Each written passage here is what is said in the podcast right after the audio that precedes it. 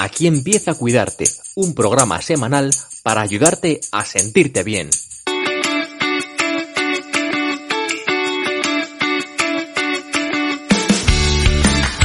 Bienvenidos a Cuidarte, un espacio para compartir inspiración e ideas sobre bienestar. Soy Marta Reguero, periodista y coach personal. Gracias por unirte a esta comunidad y gracias por acompañarme en este episodio.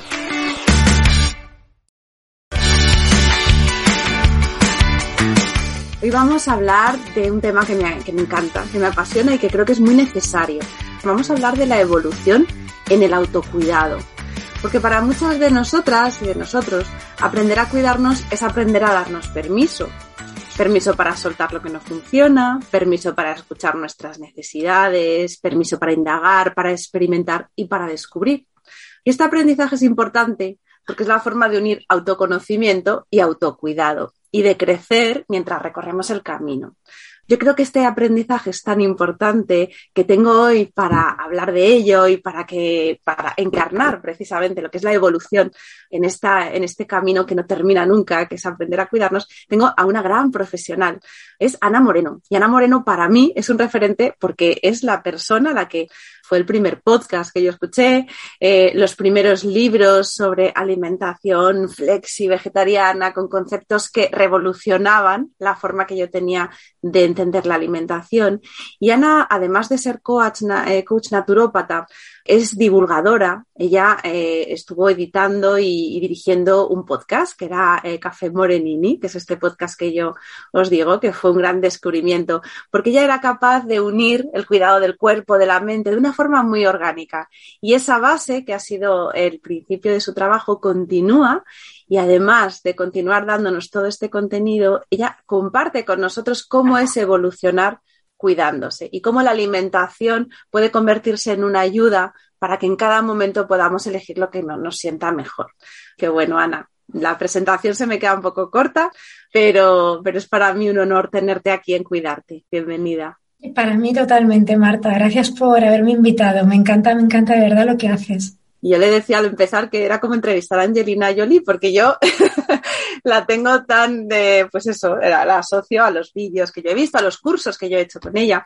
Ella tiene una escuela de, alimentación, de cocina online, donde va recogiendo justamente estos temas, donde vas descubriendo a tu ritmo, eh, atendiendo a las necesidades de cada momento, qué es lo que necesitas incorporar para sentirte bien. Y su forma de trabajo es muy especial justo por esto que os comento, por haber ido evolucionando. Y hoy podemos encontrar en estos cursos conceptos muy novedosos, podemos encontrar alimentación cetogénica, podemos ver cómo una alimentación vegetariana se puede también ir modulando. Y para mí es importante que Ana nos cuente hoy cómo hacer del autocuidado, pues es una oportunidad para ir evolucionando acorde con él. Así que si te parece, Ana, nos puedes contar para si queda alguien que no te conozca, que me imagino que no, pero siempre me gusta escuchar cómo llegas tú a dedicarte a esto en lo que llevas ya toda una vida, un montón de libros, cómo se llega aquí. Pues yo suelo decir que en mi vida lo buscado me ha encontrado a mí, porque yo realmente no hice un proyecto de eh, qué quiero hacer los próximos cinco años o a dónde quiero llegar para nada. Yo esas cosas ni sabía lo que era, ¿no? Cuando hace 21 años. Yo lo que, lo que hacía era lo que me gustaba. Y un buen día tuve la grandísima suerte de que un ángel que había en mi vida, bueno, que sigue estando en mi vida, que fue mi antiguo socio, pues tenemos una empresa de, de web hosting, o sea, nada que ver, ¿no? Pues un buen día me dijo, tú cocinas muy bien, ¿por qué no haces un curso de cocina? Y yo pues lo hice y salió bien. Oye, ¿por qué no escribes un libro?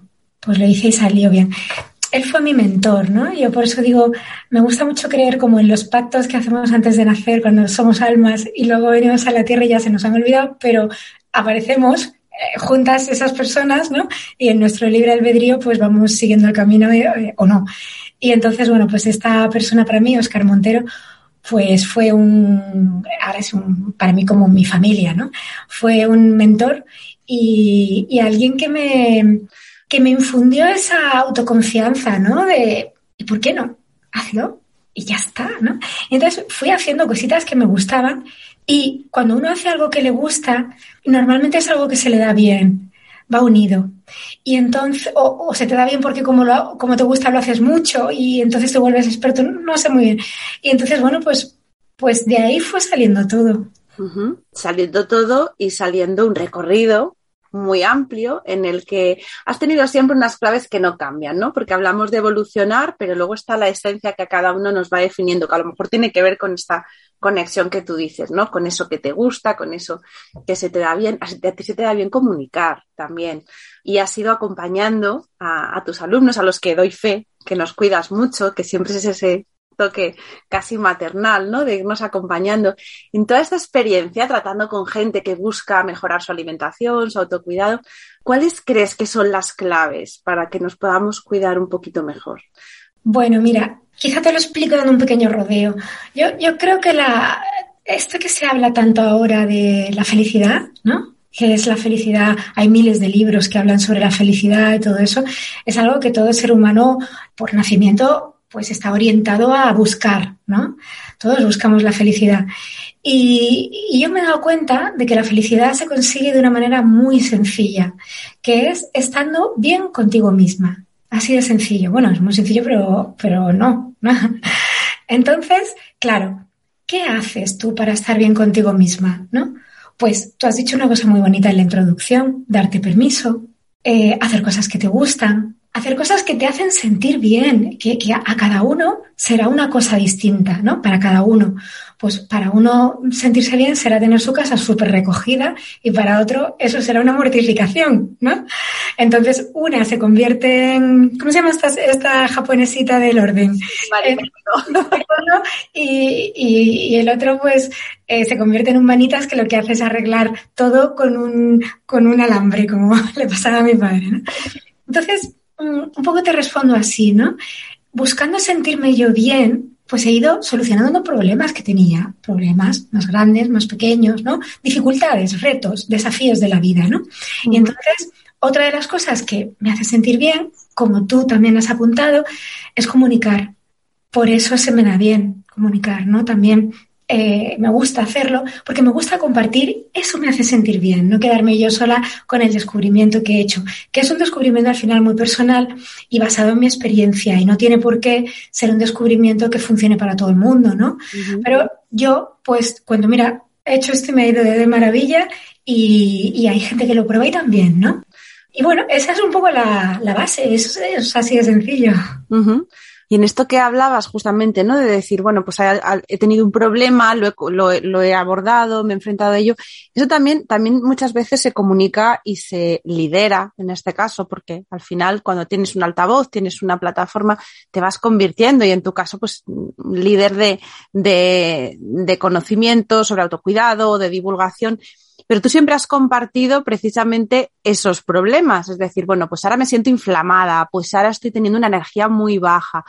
Esto hace que sea muy humano también el, descubrimiento, ¿no? De decir, la persona que me va a orientar o que me va a dar, pues eso, sus pautas o sus referencias, no es un ser perfecto que está ahí en la cumbre, sino que está sufriendo los mismos síntomas que tengo yo esa honestidad es natural para ti, eh, te sale, eh, te ha costado eh, a lo mejor ser tan, tan clara con tu mensaje. A ver, la primera vez que tuve que comunicar que mm, había cambiado radicalmente mi manera de, alimentarme desde una manera casi casi vegana a una manera pues flexi vegetariana, es decir, que ya había incluido algún lácteo, huevos y pescado, ¿no? Ahora también tomo un poco de jamón, eh, no, no, jamón york, sino del jamón serrano, pero muy, muy, muy poco, muy, muy ocasionalmente. En realidad, la alimentación es prácticamente verdura, ¿no? Verdura y, sí, que, sí que estoy tomando bastante yogures porque mm, después de una operación que tuve, bueno, me debieron dar muchísimo antibiótico, muchísima cosa y es como que el cuerpo me lo pedía, ¿no? Bueno, volviendo al tema, pues esa primera vez dije, a ver, yo tengo que estar muy segura de que verdaderamente lo que estoy haciendo funciona, porque lo que no puedo hacer es eh, haber estado un montón de años predicando una cosa y ahora, porque haya otra nueva que me ha ido bien tres meses, ya cambiarlo todo. Porque mm, cuando tú haces un cambio, el cambio que sea, los primeros tres meses te van a ir bien, eso seguro. Porque hay muchos caminos y al cuerpo de pronto lo pones en, otro, en otra perspectiva y, en lo que hace para adaptarse mejora, ¿no? A ver, salvo que sea, entendamos de lo que estamos hablando, salvo que sea tres meses comiendo chocolate nada más. y entonces, bueno, pues quise estar un poquito segura y tardé un poquito más para verdaderamente comprobar que era así. Eso me generaba a mí mm, un poco de malestar. Porque claro, yo quería, quería contarlo ya, pero por prudencia hacia, hacia pues los demás, porque sé que tengo una voz con alcance, y también hacia mi propia profesión, porque qué credibilidad tiene un profesional que de pronto te dice una cosa, a los tres meses otra, a los tres meses otra, ¿no? Entonces, em, pues bueno, mm, cuando ya por fin dije, mira, es que de verdad esto funciona. Pues mm, ahí dije, me tengo que jugar porque es que yo no me he hecho emprendedora con lo duro que es la mm. soledad del emprendedor. A ver, que no me cambio, ¿eh? O sea, no, mm. doy gracias a Dios todos los, todas las noches. Pero, mm, bueno, todo es duro en la vida. También si, si eres un empleado por cuenta ajena y tienes un jefe complicado. Pero bueno, ser emprendedor en España no es fácil. En Estados Unidos seguramente es más fácil que en España, ¿no? Y entonces yo no me he hecho este camino de, de, tanto tiempo, de darme tanto a mi profesión para luego ser como una impostora, porque entonces para eso me hubiera quedado en otro lugar más cómodamente o me hubiera hecho funcionaria, que mi hermano mayor es funcionario, no tengo nada en contra, pero darle a la tecla sin pensar, y tampoco digo que los funcionarios hagan eso, ¿eh? que también trabajan mucho, pero bueno, intento expresarlo lo mejor que puedo. Sí, yo creo que te refieres a ese cuidado que uno pone a su producto, porque claro, al fin y al cabo, cuando trabajas por el producto de otros, por muy responsable que seas, no es tu responsabilidad 100% cuidar ese producto. Claro, cuando tú eres emprendedor, el producto es tuyo, entonces el cuidado recae y la responsabilidad 100% sobre ti.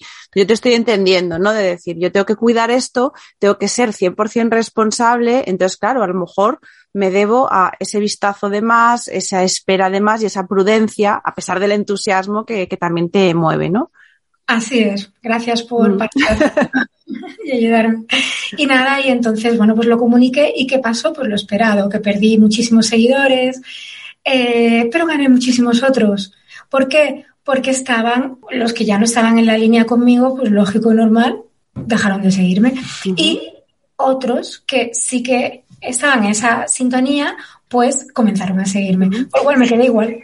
Y también te digo, y consolidaste otros, porque yo, por ejemplo, cuando te, cuando te escuché, ¿no? Yo, es verdad que yo nunca había, había entendido los mensajes tuyos como radicales. O sea, a mí me llegaba muy cristalina esta idea de que, bueno, pues se ofrece un repertorio de opciones y cada uno va cogiendo lo que le sienta bien. La oportunidad es tener esos recursos, ¿no? De decir, bueno, pues yo, por ejemplo, de tus cursos, cuando yo he hecho cocina eh, vegetariana, yo nunca he sido vegana, pero bueno, tenía recursos, no, no, no hace falta que sea vegana todo el tiempo de tus recetas, pues parte de hecho de mi fondo de armario de recetas es tuyo, porque eran recetas que yo podía incorporar, que eran fáciles, era muy, muy común, es muy común en tu cocina que se cocina con ingredientes fáciles, que no tienes que irte a buscar cosas muy raras, que, que no me estresaba. Sobre todo cocinar con, con, tus recetas a mí nunca me ha estresado.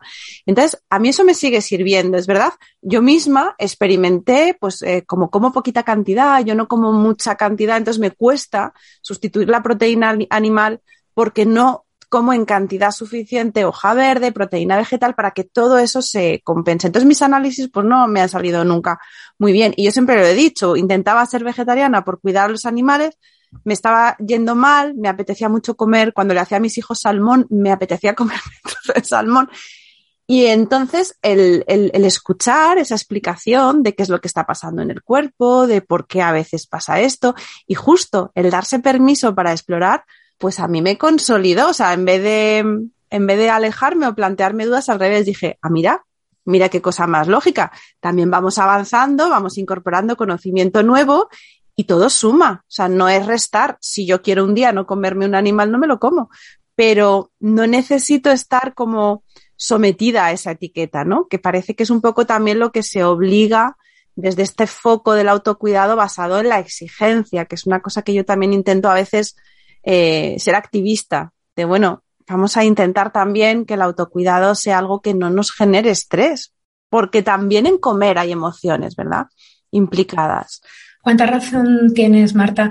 Recibí muchísimos emails de chicas que decían, Jolín, Ana, por fin me puedo dar permiso, ¿no? Porque como le he comunicado a todo mi entorno que soy vegetariana, pues ya es como que he luchado en contra de cuando me han criticado, me han dicho, ay, vegetariana o qué tontita, que lo que fuera. Ahora que quiero serlo menos, pero no dejarlo, pero un día a la semana comerme un salmón, es que no puedo, me tengo que esconder, porque entonces me van a decir, tú no eras vegetariana, tú no sé qué, porque además que la gente es como muy pesada, oye, pues métete en tu vida, ¿no? Entonces, a mí me encanta, yo siempre digo, eh, cuando me dicen esas, bueno, a mí ya no me dicen porque, bueno, ya me conoce mi gente, ¿no? Pero sí, pero antes yo decía, yo que estoy loca. y entonces la gente se quedaba tan, qué respuesta más rara, estará loca. y se callaban, ¿sabes? Y me dejaban tranquila. Pero es verdad, hay mucha gente que a lo mejor es más joven o tiene menos seguridad en sí misma, que yo la he ido adquiriendo con los años, con la edad y con los palos de la vida, ¿no? Y que entonces se siente acorralada y cuando de pronto ve un referente que mm, dice, ¿se puede hacer? Dice, menos mal. Hay una anécdota muy graciosa que, que, escuché una vez de Susan Powell, que, que es también una divulgadora de alimentación, tiene su concepto este del reset alimenticio y tal, y ella sí, también, ¿no? Muy, ella eh, siempre ha divulgado la alimentación vegetariana, me imagino que vegana, y, y dice que una vez en un evento, pues eh, pusieron jamón creo que vino a España, ¿no? Y le sirvieron jamón y entonces ella pues se hizo una foto con una loncha de jamón. Y entonces en sus redes sociales se formó un caos, todo el mundo, pero te la has comido, te has comido el trozo de jamón. Y entonces ella dijo, no, no, no, no, no, tranquilos, no me he comido un trozo de jamón, me he comido diez. o sea, la conozco personalmente y pues me pareció fantástica. Divertidísima, sí señora. Es justo eso, de decir, bueno, vamos a romper también esa necesidad de, etiquetas, ¿no? También quizá porque las etiquetas a veces nos sostienen en esos momentos de duda que son tan difíciles de, lidiar. Y por eso te decía eh, el papel de las emociones, ¿no? En la, en la alimentación. Sí, retomando esa pregunta. Lo importante es atenderlas, ¿no? Marta, mira, hay una cosa que es básica, ¿no? Que es la caridad. La caridad es una virtud teologal, pero vamos, que no hace falta ser religioso para, para ser caritativo, ¿no? Pero con uno mismo. Y entonces, la caridad tiene que ver con que, aunque las normas, las guías, las directrices nos den seguridad, nos hagan sentir muy bien porque qué buena sé que las estoy cumpliendo, si eso va a ir por delante de ti, entonces estás faltando a la caridad contigo misma. Y la caridad siempre tiene que ir por delante, porque ser caritativo con una misma o con otros es cuidarse, es darse aquello que necesitas para estar bien. Entonces, si tú, por cumplir una norma estricta que te has autoimpuesto encima, no te haces feliz, volviendo a mi definición de felicidad, sentirte bien contigo misma, perdóname, a la mierda con la, como decía este, a la mierda. Los, de mi generación saben a qué me refiero, ¿no? El de este actor que ya murió, ¿no? Que, que, fue uno a pedir un autógrafo, ¿no? Y el tío estaba ocupado y con mil cosas y tal. Y entonces, eh, Fernando Fernán Gómez. Y entonces le dijo, váyase usted a la mierda. Y el, y el follower, follower, que digo yo de broma, le decía, yo antes le admiraba. Y decía, pues quédese usted con, con su admiración a la verdad. a mí me hace mucha gracia, me hace mucha gracia cuando pasan cosas así porque tenemos haters, ¿no? Y tal, ¿no? Pues yo voy, cojo mi, mi móvil y voy, mira mamá lo que me han dicho hoy. ¡Oh, la mierda! Porque también, ¿sabes? Pues eh, tienes que tener caridad contigo, ¿no? Y, creo que las emociones, pues, por ejemplo, en ese caso, que un hater dice de pronto, pues uno el otro día, como de broma siempre digo que no me gusta que me llamen señora, ¿no? Que lo digo de broma, bromísima, a mí me da igual, ¿sabes? Pero es un poco para hacer una gracia, ¿no? Pues un hater me escribe una, una carta y pone, eh, señora, vieja y anoréxica, ¿no? O algo así, ¿no? Y tal, ¿no? Entonces, en ese momento, tú te puedes lanzar a comer algo para sentirte reconfortada, sobre todo las cosas con texturas cremosas, porque te recuerdan a lo mejor a las papillitas de pequeña que eh, eran confort porque te lo daba tu mamá, ¿no? si, si, has tenido esa suerte, ¿no? La mayoría de, muchos de nosotros hemos tenido esa suerte, ¿no? Entonces esas texturas, helado, cosas con natas, así, azúcar, pero claro, tú si te miras, o sea, si estás en el presente, puedes reconducirte y decir cremoso que hay aguacate, cremoso que hay, pues un yogur ecológico de cabra eh, o de oveja que son más cremosos todavía, o una crema de verduras calentita, ¿qué más te puede reconfortar que eso, no? Y entonces puedes utilizar como herramienta la alimentación en lugar de para machacarte, para, oye, pues es que necesito confort porque me han dicho algo que, que, estoy sufriendo, ¿no? ¿Me refugio en la comida? Pues sí, vale, me refugio en la comida, pero elijo en qué comida me voy a refugiar, en la que no me daña, y a lo mejor te has pasado y te has comido tres cuencos del puré ese de la crema de verduras, pero no pasa nada porque era algo bueno, aunque hayas comido demasiado, pues ya mañana comes menos. O sea, que escucharnos igualmente, ¿no? Darle validez a esa emoción, no decir, bueno, pues tengo que comer de manera aséptica porque es lo que el menú me he fabricado hoy, dice esto. Eso es muy, eso es muy reconciliador también, ¿no? El decir, bueno, pues la comida deja de ser una amenaza para ser también un, un lugar seguro, ¿no? Un lugar donde puedo también atenderme y, y no tengo por qué estar prisionera de la norma, de lo que toca ahora, ¿no? Mira, Marta, se me viene a la cabeza un truco para las personas que son poco asertivas o porque son más inseguras o por tal. El picante es buenísimo para ponerte brava. Entonces, si tú tienes que mantener una conversación con alguien y ponerle en su sitio, porque enfadarse no es malo, lo que pasa es que hay que saber cómo hacerlo, ¿no? Con educación, con respeto, pues tú puedes comer algo picante y que ese picante te suba al fuego y entonces vayas y digas, tenemos que hablar. Mira, esto, esto, esto, esto, esto, te rogaría, por favor, cuando puedas, que lo revises, porque conmigo no va algo así, ¿sabes? O sea que hay muchísimas herramientas con la alimentación que es que lo puedes reconducir todo, pero para eso tienes que estar presente. Por eso la importancia, tú que eres profe de yoga, ¿no? De estar en el momento presente, de saber respirar, de en ese momento saber preguntarte, a ver, este malestar que tengo, ¿qué nombre le pongo? ¿Qué etiqueta? Aquí sí, para saber qué emoción es. ¿Es ira? es tristeza, es decaimiento, es sorpresa, es qué emociones. Y en función de la emoción que sea, es necesidad de que me abracen, pues le pones un remedio u otro. Y, por ejemplo, cuando a veces intentamos motivar ¿no? a, que, a que alguien se cuide, chocamos con un obstáculo que no sé si tú has notado en, en, tu, en tu labor como educadora también de este tipo de conceptos, emociones, alimentación saludable, que es la autoestima porque a veces la persona que no se cuida mm, no se cuida porque aquello que va a cuidar no lo valora. Es decir, bueno, pues es que yo la relación con mi cuerpo es mala y mi cuerpo no me gusta y ahora mismo mi cuerpo está peor que nunca.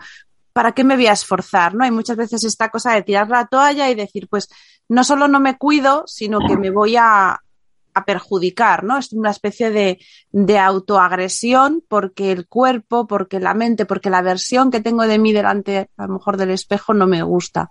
¿Qué has visto tú en, en tu labor profesional con el papel de la autoestima detrás del, del autocuidado? Bueno, lamentablemente estas personas casi siempre sanan cuando tocan fondo, cuando le ven las orejas al lobo, cuando llega un punto en que se dan cuenta que no pueden seguir así porque se están arruinando la vida, ¿no?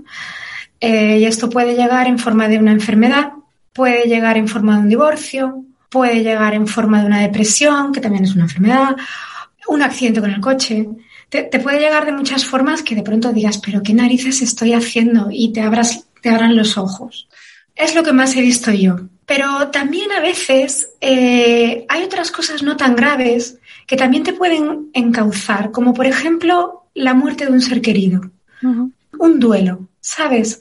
Un duelo no patológico, te puede, es decir, normal, estar triste, te hace meterte hacia adentro un tiempo, unos seis meses, quizá un año, dependiendo de la persona y de cómo haya sido la, la muerte del ser querido.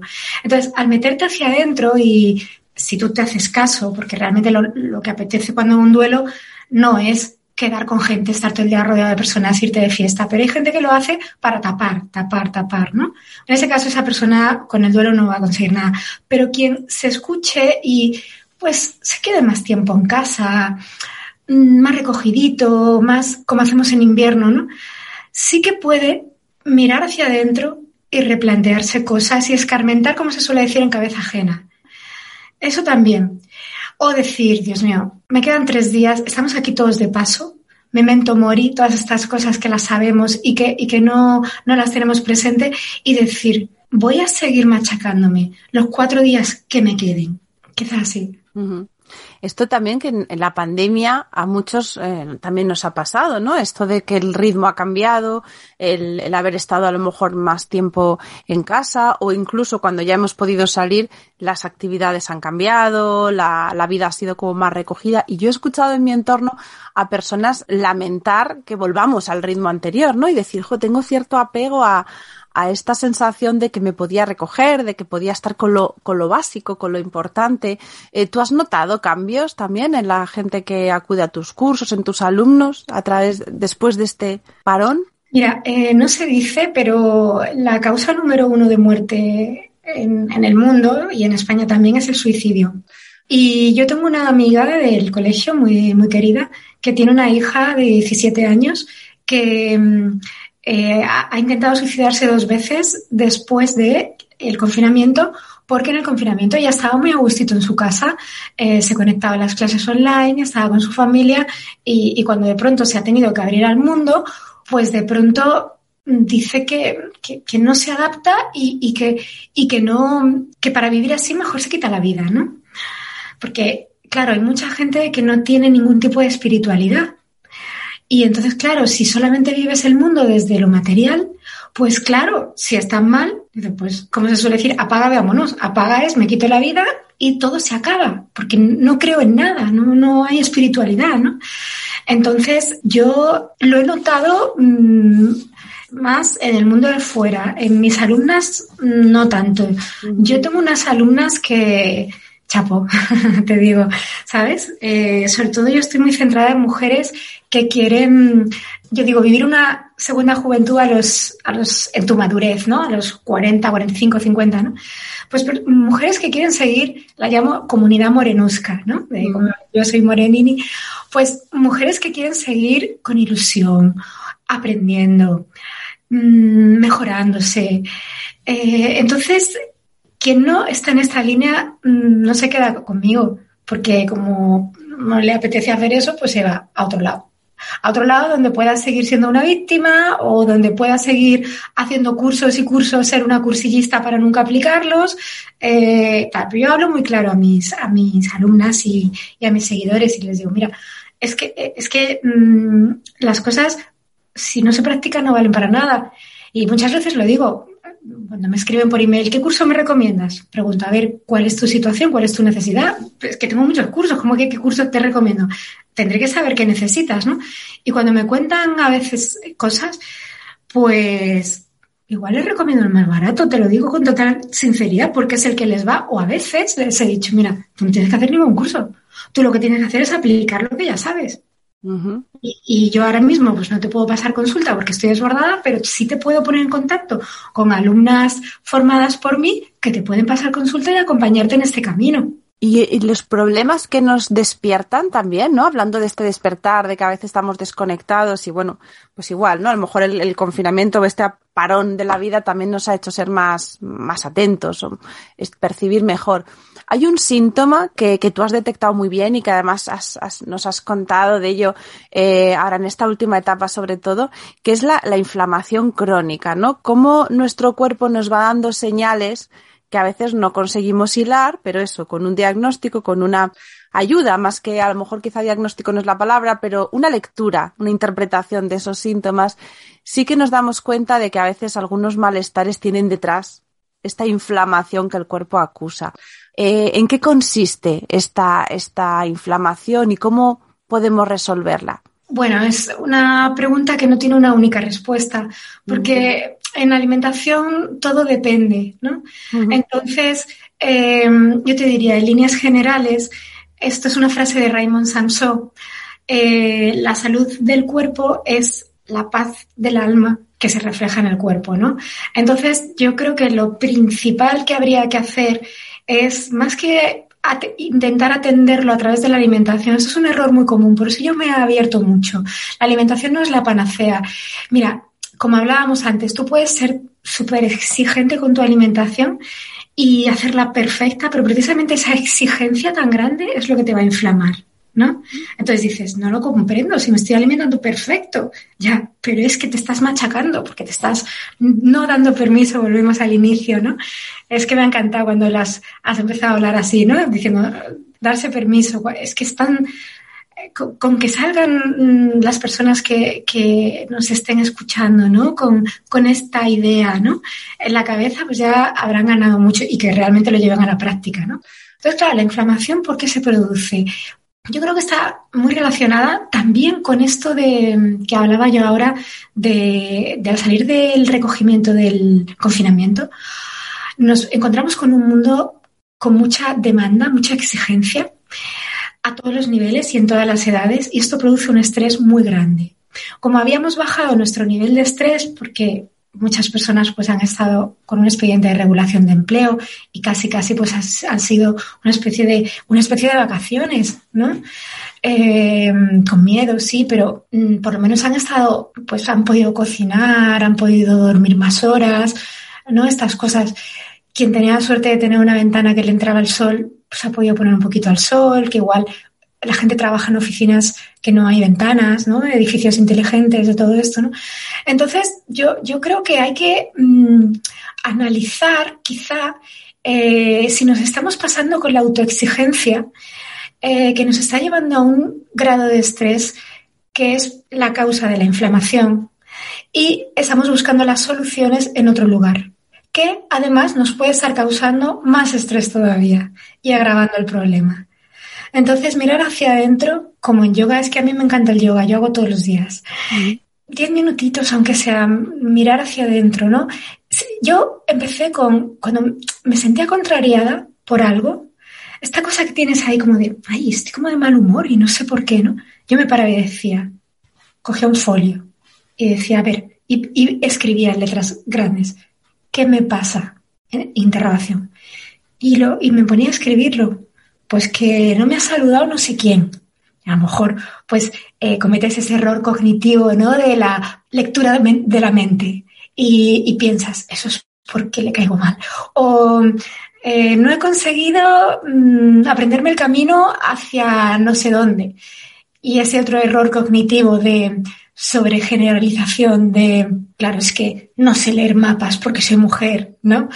Yo qué sé, tonterías es entonces te pillas y dices, bueno, pues voy a ser más amable conmigo misma. A lo mejor esa persona estoy dando una charla y ha bostezado porque no ha dormido y no es que la aburra. O a lo mejor eh, es que no me ha aprendido el camino, pues porque tengo otras habilidades eh, diferentes y, me tengo que ayudar un poco más con el GPS, ¿no? Y ser amable y, bajar este, este ritmo de autoexigencia tan brutal, ¿no?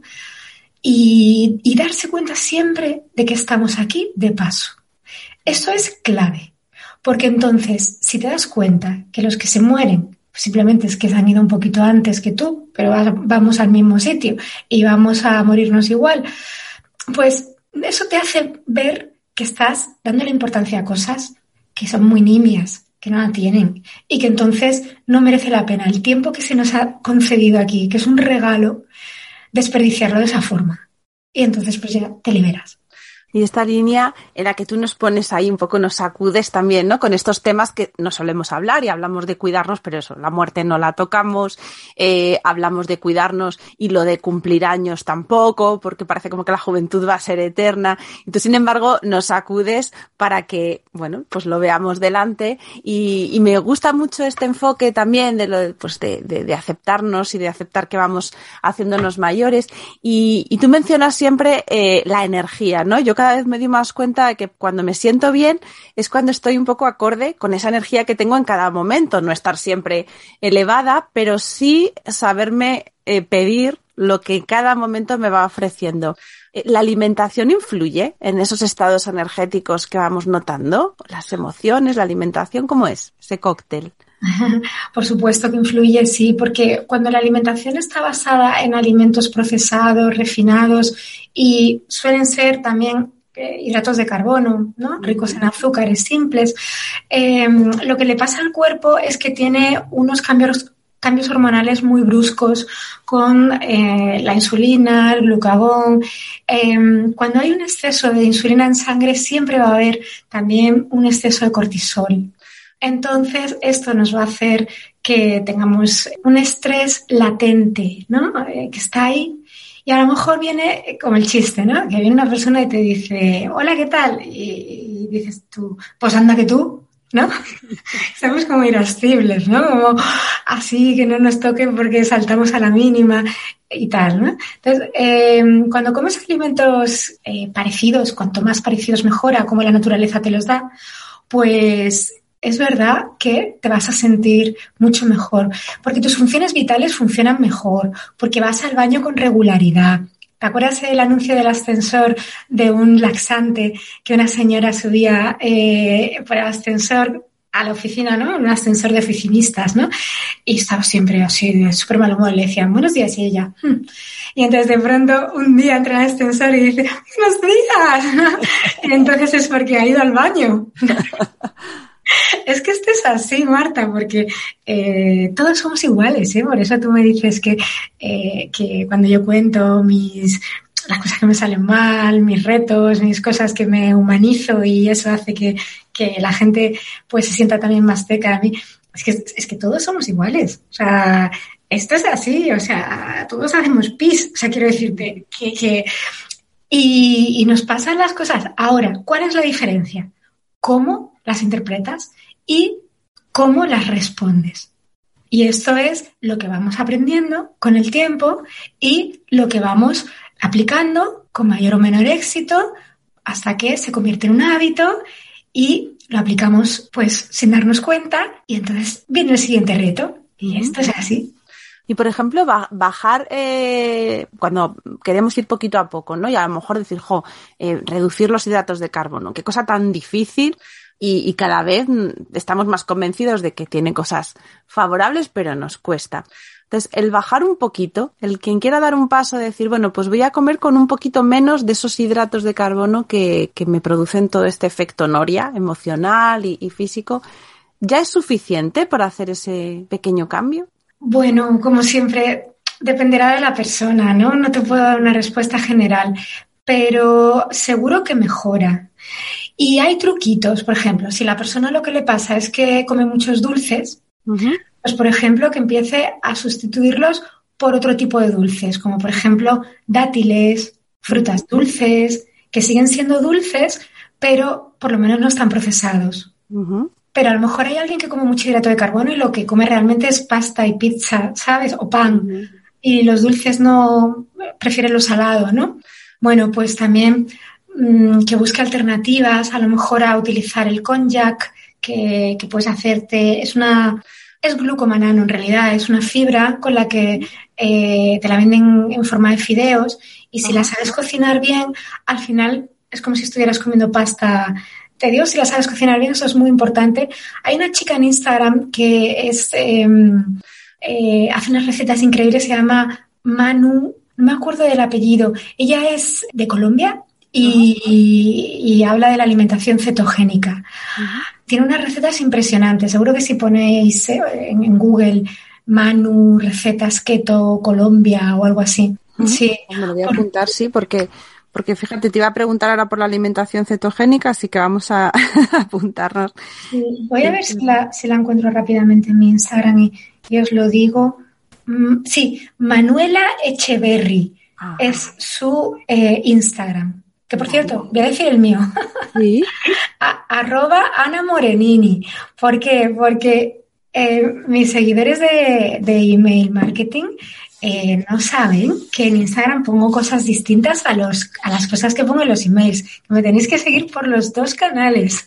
Yo te sigo por los dos. Y aquí nosotros siempre en el podcast, de, en las notas del programa, del episodio, siempre ponemos los enlaces. Así que yo me voy a asegurar de que aparezca el Instagram, porque además, gracias a Instagram también vemos esa faceta divertida tuya. Porque claro, es verdad que a veces eh, veneramos, ¿no? Como decía este seguidor de Fernando Fernán Gómez, es que yo le tengo ahí en un trono y y, luego a veces las redes sociales, dentro de que tienen sus, también sus puntos negativos, pero la parte positiva es que te acercan mucho a la persona con la que estableces esa relación, ¿no? Y al final ves, pues eso, que es una persona divertida, que se toma la vida con ese relax qué es lo que contagia, ¿no? Porque a veces, yo me acuerdo hablando de yoga, que decías tú que te, que te gusta mucho, que muchas veces cuando vemos esas imágenes de posturas de yoga y todo es como muy idílico y hay una lectura negativa, ¿no? De decir, jo, es que nada es tan perfecto, nada es tan... Y muchas veces lo que nos atraen de esas fotos es la calma o, la, la sensación que transmiten, ¿no? De decir, si es que en realidad me gusta esa foto y no es porque yo esté obsesionada por lo estético, pero es que parece que la persona que está haciendo esa postura está tan feliz, está tan plena, que al final es lo que te llama, ¿no? Y es esa fuerza de la imagen de, de transmitir también inspiración. Tengo en Instagram, déjame que lo revise porque no creo que lo haya quitado. Tengo en Instagram un vídeo mío haciendo yoga con el banco de inversión y cayéndome para atrás. Sí, sí. Bueno, ahora no lo encuentro, no te quiero robar tiempo. Pero que es muy gracioso porque eso, ¿no? Porque, porque me gusta también eso. Vais a poner, ha sido la única vez que me he caído, pero vaya golpetazo me di. eso me ha ayudado a aprender a no caerme. Es que eso va la vida. Es que no somos perfectos, somos imperfectos porque de esa forma vamos aprendiendo. Y cuando aprendes, te sientes muy bien contigo misma. Ergo, llegas a la felicidad. Entonces, es que si, si ya viniéramos con todo sabido, con todo aprendido, ¿qué habría del libre albedrío?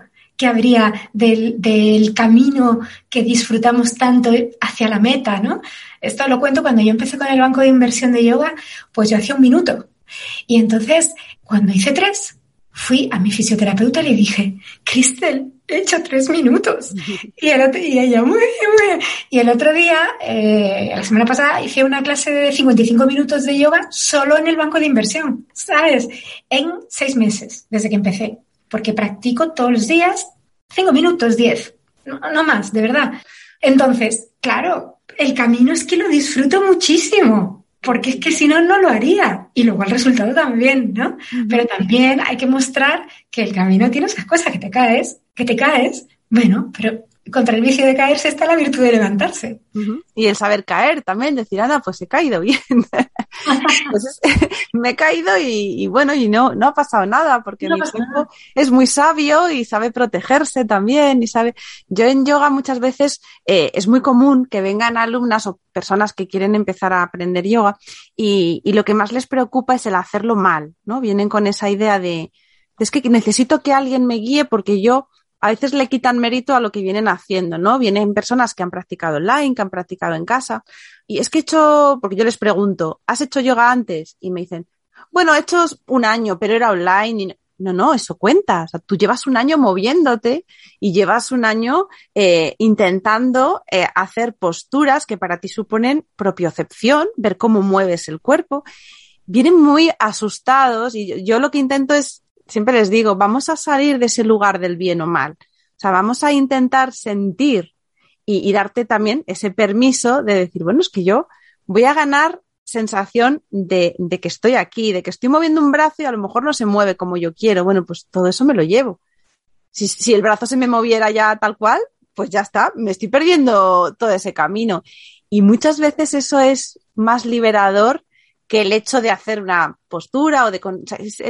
el, bueno, pues voy a, recorrer este camino sin prisa y, sin esa mochila, ¿no? De, del bien y el mal, que a veces también nos impone mucha rigidez. A mí me gusta mm, la idea de, entre comillas, no, no encuentro ahora la palabra exacta, pero es competir con una misma. Es decir, venga, pues voy a mantener lo que ya consigo y el día que esté un poquito mejor, voy a ver si puedo hacer un poquito más, sin, sin machacarme, ¿no? Por eso digo que la palabra competir, entre comillas, es una competición sana, saludable. Es decir, no voy a ir para atrás, voy a mantener, hombre, a lo mejor un día no he dormido, eh, me lleva un disgusto, no sé qué, pues ese día es que ni, a lo mejor ni hago yoga cuando sería mejor, lo mejor del mundo que podríamos hacer, ¿no? Pero dices, no puedo, no, tal, vale. Pero luego, cuando lo retomas, continúa hasta donde tú puedas, como siempre. Así, cada día, cada día. El día que puedas un poquito más, pues un poquito más. Y eso es lo que has ganado. y, lo que, y lo que estén haciendo los demás, tal, tú no sabes si han nacido con muchísima flexibilidad o si sus padres eran, yo, ¿cómo se dice? Yoginis o... Sí, yogi si es hombre, yogini si es mujer, sí. Eh, tu madre yogini. Pues claro, a lo mejor han tenido eh, eh, pues mucha práctica que tú no. Entonces, no pasa nada, ¿no? Pero tú estás ahí. Mira, yo hice un curso de mindfulness con mi madre. Me la llevé. Mi madre tenía en esa época 82 eh, años, creo, o 81. Y mm, claro, había que sentarse en el suelo a meditar. Al principio, pues le pusimos una silla. El profesor, siempre muy atento. Bueno, pues eran ocho semanas. Eran ocho semanas, dos días a la semana, creo recordar. Bueno, pues mi madre acabó, había que ayudarla. Empezó, dijo, pues yo me voy a sentar en el suelo también pues había que ayudarla a que se sentara, levantarla. Acabó sentándose y levantándose sola, con dos narices. Y me acuerdo del primer día me dijo, Ana, yo creo que no voy a volver, porque ¿qué hago yo ahí? ¿Has visto la gente que hay? ¿Qué hago yo ahí? Una vieja. Y le dije, pues mira, ¿sabes lo que haces? Dar ejemplo. Dar ejemplo. Porque seguro que hay muchos aquí que se están, se están preguntando a sí mismos, ¿qué tonto soy que empiezo con 40 y mira a esta señora con 80 que no se la pensaba y está aquí. No sé. Son aprendizajes, sí, cuando, cuando pones el foco de otra manera, ¿no? Y abres también la mirada. Y eso que decías, de, de a veces no sabemos la persona que tenemos delante, la batalla o las luchas que está, que está lidiando, ¿no? A veces ese sufrimiento que luego pues se traduce en esa forma igual, ¿no? De, de cuidarnos, demás. A veces la ira es una emoción más fácil que, que estar triste y a veces la ira esconde mucha tristeza. Así que yo creo que con esta, con este ejemplo que tú nos das y esta forma de integrar lo físico con lo emocional y con lo espiritual, vamos también creando un mundo más amable, ¿no? Para que ese espacio que tenemos dentro también se convierta en un espacio acogedor para, para los demás. Así que yo te agradezco un montón todo lo que nos estás dejando hoy aquí en este episodio tan bonito. Lo has dicho muy bien, Marta. Es que la ira es la capa de cebolla superior a la tristeza. Entonces, cuando nos permitimos sentir y llorar y darnos cuenta de que estamos tristes y expresarlo eh, y, apoyarnos en algún hombro, porque la red social de apoyo es muy importante para aceptar lo que nos pasa, eh, ahí tenemos la llave. Pues yo espero seguir aprendiendo contigo a tu lado, porque además es eso, ese espacio acogedor que tú has creado, tu comunidad de, de morenuscas, que me hace mucha gracia también el nombre, con el manifiesto morenusca. Y, y, yo creo que es una forma bonita también de irnos dando la mano, las personas que estamos en esa misma búsqueda. A mí me hacía gracia cuando decías que, que el hecho de ir siendo honesta con lo que tú has vivido, pues obviamente te ha planteado en algún momento perder seguidores o ganar otros. Yo, como siempre digo, a veces hacemos casting, ¿no? Es un casting de, de, alumnos o casting de seguidores. Bueno, pues vamos a quedarnos, como tampoco podemos llegar a todo el mundo, vamos a quedarnos con los que estén en sintonía con nosotros. No pasa nada. Y los que no estén en sintonía encontrarán otros con quienes sí lo estarán y estupendo. Pues te agradezco muchísimo que me hayas regalado este tiempo, esta charla tan estupenda. Y bueno, yo os como os decía, voy a dejar aquí todos los enlaces para que sigáis a Ana, o bueno, si la seguís por una vía, que la sigáis por otra. También os animo a explorar los, los libros que tiene Ana, que son todos muy aprovechables, desde esos primero sobre alimentación flexi vegetariana, que ella siempre daba esas opciones. Ya os digo que mis recetas de cocina tienen el 80% la base en este fundamento, pero luego también con Ana yo he aprendido a, a fermentar también, a el poder de los germinados, el, el también esta versión emocional del autocuidado, ¿no? Que la comida sea también una forma de conocernos, de sanarnos. La relación que tenemos con la comida refleja muchas cosas. Así que bueno, Ana, me quedo con ganas de invitarte en otro momento para seguir charlando. Me encantaría. ¿Te apetece? Un placer, sí. Y bueno, pues a los oyentes de Cuidarte y a las oyentes de Cuidarte, como siempre os digo, cada jueves Yo os espero aquí si queréis compartir este ratito con nuestros invitados, invitadas y que entre todos podamos ir encontrando cuál es nuestro camino para cuidarnos un poquito mejor, sin exigencias y con mucho amor. Así que bueno, hasta el jueves que viene. Un abrazo fuerte y cuidaros mucho. Gracias a todos. Y hasta aquí el episodio de hoy. Si te has quedado con ganas de más, suscríbete a mi newsletter. Todos los domingos recibirás una carta con inspiración, nuevos recursos y sobre todo me permitirá estar en contacto contigo de una manera mucho más cercana. Tienes el formulario de suscripción en mi página web www.cuidar-mediote.es. También te dejo el enlace en las notas del programa.